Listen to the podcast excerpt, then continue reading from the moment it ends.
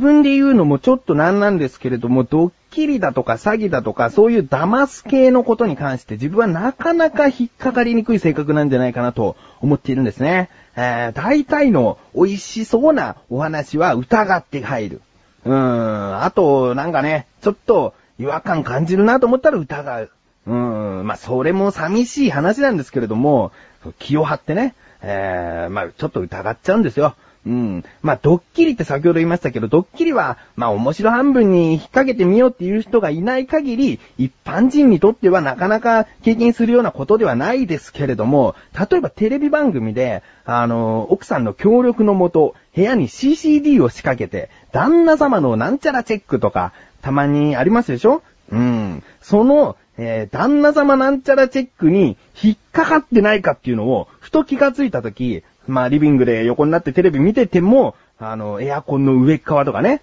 なかなか目いかないような場所を、こう、確認しておくんですね。カメラついてないなとかね。えー、自分の部屋に行っても、どっかこう、あまり目いかないところに目を配らせて、だからもう旦那様なんちゃらチェックっていうのは自分引っかからないんじゃないかなと。何あのカメラっつって、あの、終わっちゃうんじゃないかな。うーん、まあ、実際あったらね、ちょっと面白いなと思って、えー、撮られてるの分かった上での行動を取るかもしれないね。えー、何のチェックをされてるかわかんないけど、うん、なるべくこう変な歌を歌い出すのやめようとかね。まあ普段変な歌を歌い出してるのかっていう話ですけれども、あの、まあちょっとね、疑っちゃってるんだな。えー、まあ、こんなドッキリというのは万が一のためですよ。万が一のために疑っているだけで、えー、よほどの確率が高くない限りは、まあ引っかかりようもないですね。うん。それよりも何よりも、詐欺というものは、いつどこに潜んでいるか、それこそわかりません。だから疑っていいと思うんです。まあそんな中ですね、こんな疑い深い自分に、とある美味しそうな電話が来ました。別になんかほかほか焼きたての電話じゃないですよ。えー、話が美味しそうな、えー、電話が来たんです。そこでどう対応したか、どういうお話になったかという話をタイトルコール後にお話ししたいと思います。ということで、えー、こんな疑い深い自分がお送りします。菊池翔のなだらか向上心。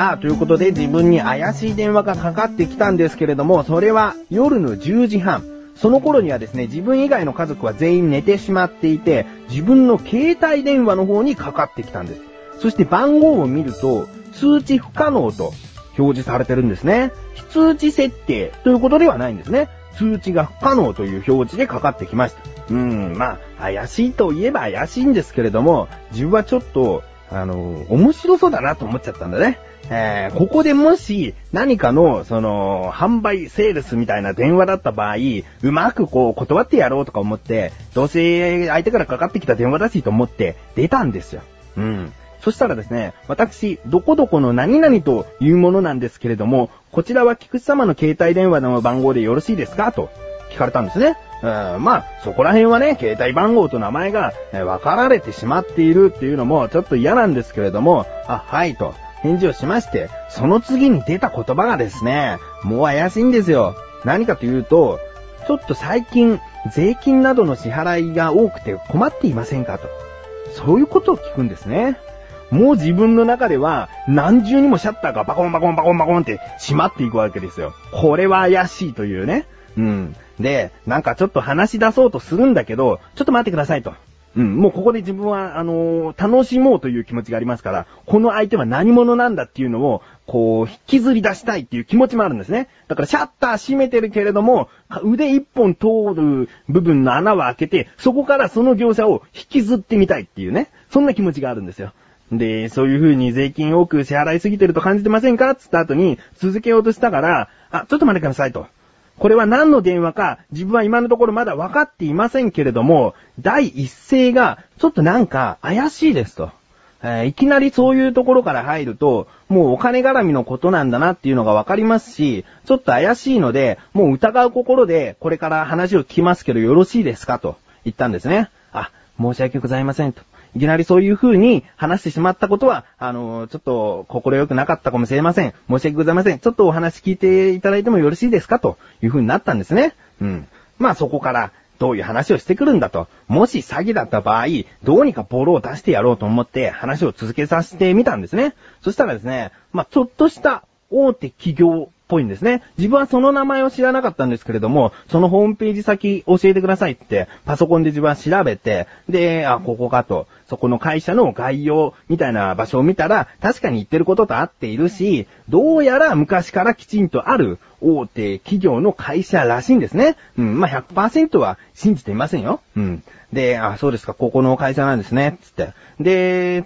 えー、何を買ってほしいかっていうことを言うと、その企業が、えー、ちょっと、このラジオを通して分かってしまうかもしれないので、あえてそこは隠しますが、とあるものを買っていただくと、その、もう少し先のセカンドライフ、60過ぎの生活が裕福になりますと。うん。60過ぎの人で、なんでこの人こんな生活ができるんだろうなと、不思議と思ったことはありませんか？こういう人たちっていうのは実は、えー、こういうことをしていて、えー、セカンドライフに資産を残しておけているんですよ、と。そういう話をするんですね。うん。だけど、ちょっと、遠回しで分かりづらい。うん。なんかもうちょっと最終的に自分にどうしてほしいか、そしてそちらの会社にどこで利益が生まれるのか、そこをはっきり教えてくださいつって。で、そこをまたいろいろ聞いてみて、うーん、そうですかと。だけど最近不景気不景気と言ってね、えー、将来のその自分が60になる頃っつったらあと32年も先ですから、32年後どうなっているかなんていうのはわかりませんしねと。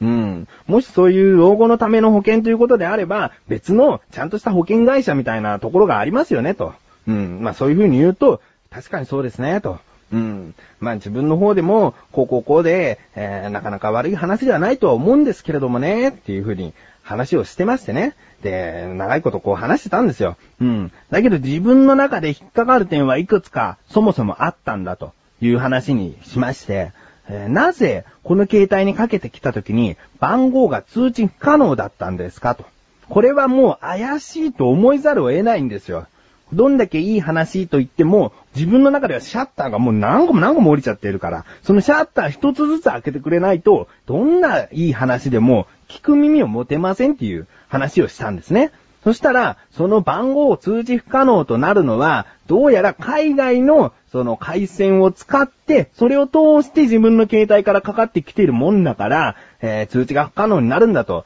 なんでその海外の回線をわざわざ使うんですかって聞いたら、まあいろいろと、えー、お金のことでしたね。えー、なんたらの節約のためだという話になりまして、まあ、じゃあそれはわかりました。信じますよ。つって、まあそもそも、なんでこんな時間に電話をかけてきてるんですかと。10時半ですよ。夜の10時半にかかってきてるんですよ。と。ご近所さん同士でも、ちょっと夜分申し訳ありませんと、もうきちんと謝ってからでないと、この失礼な時間帯なんですよ、と。言ったら、そればっかりはもう、あのー、自分たち自身、必死に営業をしているとしか言いようがないんですよね、と。自分のフロアには今現在も30人ほどが残業を続けておりまして、えー、こここうで頑張っているんですと。それが分かっていただけたら、少しでも分かっていただけたら嬉しいですみたいなことを言うんですね。うーん、まあ、怪しいといえば、まだまだ怪しいような返事ですね。うん。でですね、まあこれだけ話してくると、もう自分がね、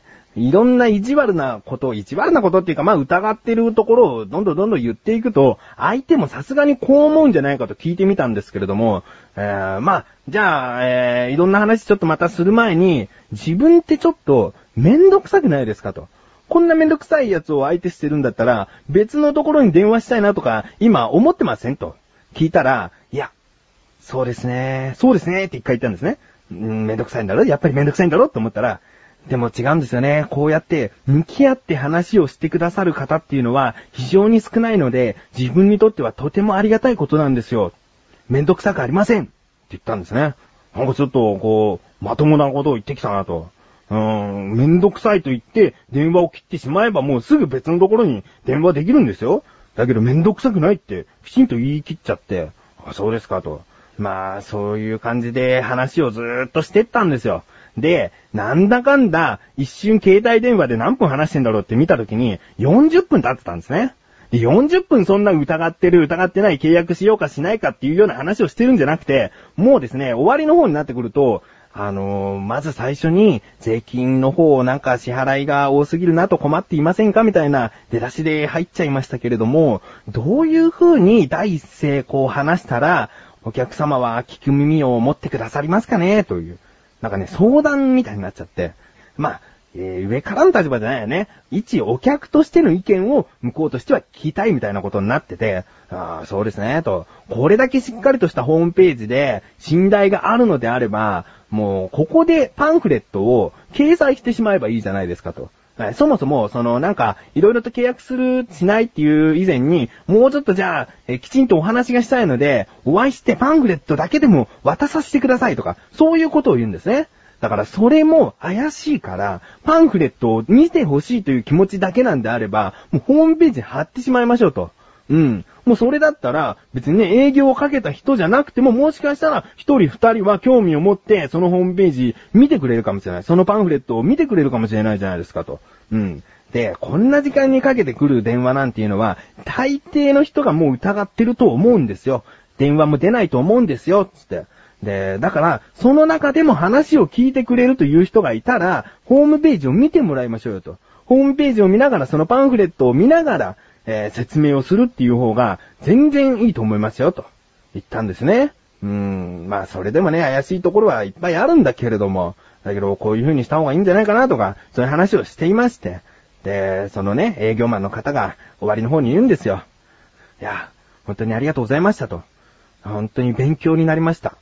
また、しばらくしたら、電話してもよろしいですか？つって。うーん、まあ、一年に一回ですね。一年に一回だったら、この携帯電話に電話かけてきてもいいですよと。だけど、この一年に一回というチャンスは、あの、もしかしたらタイミング悪い時かもしれない。どっか外に遊びに出かけてる時かもしれないから、あんまり相手できないこともあるかもしれません。だけどその時は運が悪かったと思って、その次の年に電話かけてきてください。って、なんかちょっとね、もう笑いも起こってんだよね、二人の中で。わかりました。じゃあまた改めてお電話させていただきますので、えー、本日は、えー、夜遅くまで申し訳ありませんでしたと、えー、またよろしくお願いします。機会があったらよろしくお願いします。っていう風に終わったんですね。えー、自分としては、なんか詐欺だったかどうかっていうよりも、もうその人はそこまで悪い人間じゃなかったんじゃないかなっていうのが分かっただけでも、まあよかった。うん。でね、まあこの電話が、ここだけの話ですよ。5年間、年に1回ずつ、1回だけかかってきたら、ちょっとその契約の話ね、乗ってみてもいいかもしれない。